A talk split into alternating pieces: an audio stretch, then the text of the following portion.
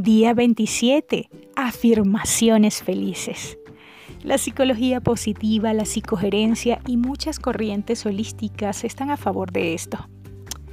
Busca papel y lápiz, escribe al menos 10 afirmaciones en tiempo presente, que sean precisas y positivas.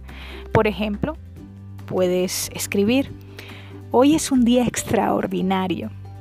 Disfruto de relaciones sanas y armoniosas.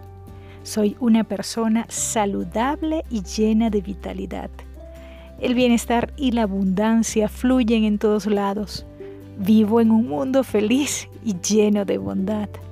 Al final, recorta cada una de las frases y colócalas por todos lados, en los lugares más visibles de tu hogar. Sonríe.